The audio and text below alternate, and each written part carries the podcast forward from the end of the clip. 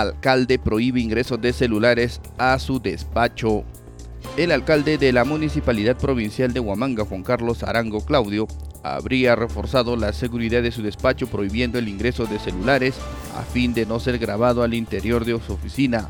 Cuando un ciudadano funcionario dirigente va a ingresar al despacho de la autoridad provincial, lo primero que debe hacer es entregar su DNI y luego dejar el celular o un bolso en un casillero habilitado. Esta información la confirmó el presidente del Frente de Defensa del Pueblo de Ayacucho, Magno Ortega Quispe. Agregó que este tema llama poderosamente la atención porque quien queda mal es el alcalde de Huamanga, quien no transparenta su gestión. Solo esa seguridad he visto en Palacio de Gobierno. Me parece que guardar el celular en un casillero para hablar con el alcalde no es correcto, porque no hay nada que ocultar cuando se trata de una gestión pública, mencionó. Ejecución del presupuesto del fenómeno El Niño no llega ni al 16%. A menos de dos meses de que concluya el 2023, solo se han ejecutado 650.304.145 soles, lo cual representa un avance del 15.8% del presupuesto asignado, según revela el portal de transparencia del Ministerio de Economía y Finanzas. En detalle, el gobierno nacional tiene recursos por 3.371 millones de soles, de los cuales solamente se han ejecutado el 14.2% del total, mientras que los gobiernos regionales han ejecutado un total de 9.5% de los más de 402 millones asignados. En tanto, los municipios tienen un avance del 38.7% de los más de 343 millones de soles destinados para este rubro advierten de una profunda crisis en la agricultura familiar. La agricultura peruana está sumida en una profunda crisis, fruto de las sucesivas dificultades como la pandemia de la COVID-19, la falta de fertilizantes y los fenómenos meteorológicos extremos. Una situación que afecta con más fuerza a las familias campesinas que no reciben suficiente apoyo estatal, afirmó una investigación de OPSAM publicada el último jueves.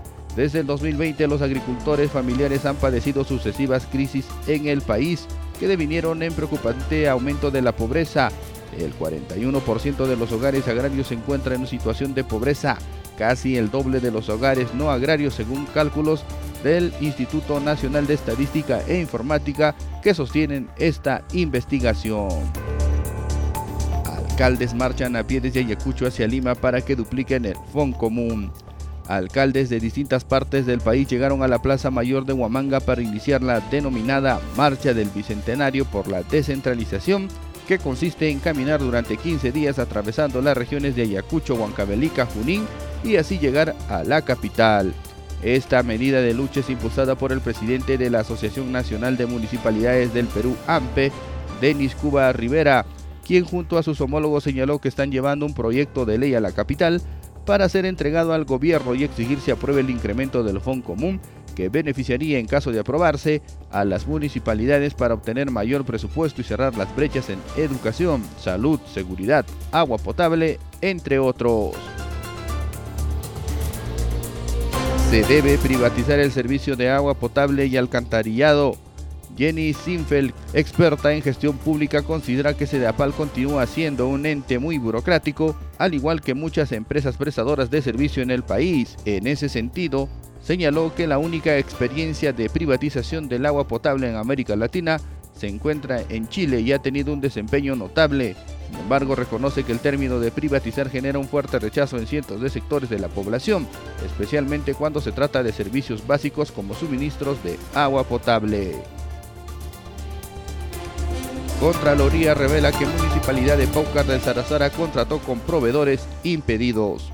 Un reciente informe del órgano de control institucional de la Municipalidad Provincial de Paucar de Sarazara reveló que las gestiones del exalcalde Roy Mamani y el actual alcalde Augusto Cayo realizaron la contratación de servicios de proveedores que estaban impedidos de contratar con el Estado.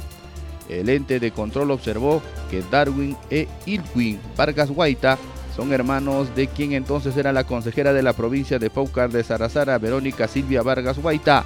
Ambos se encontraban impedidos de participar en todo proceso de contratación en el ámbito de competencia territorial mencionada de la ex consejera durante el cumplimiento de sus funciones. Sin embargo, pese a esta situación, ellos contrataron con el Estado en los últimos años. Municipios tienen más quejas por poner trabas al derecho de acceso a la información.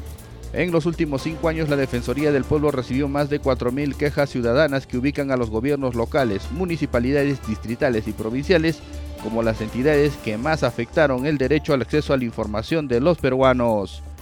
Dentro de las entidades hemos advertido que son los gobiernos locales con un 53% aproximadamente los que tienen mayor cantidad de quejas.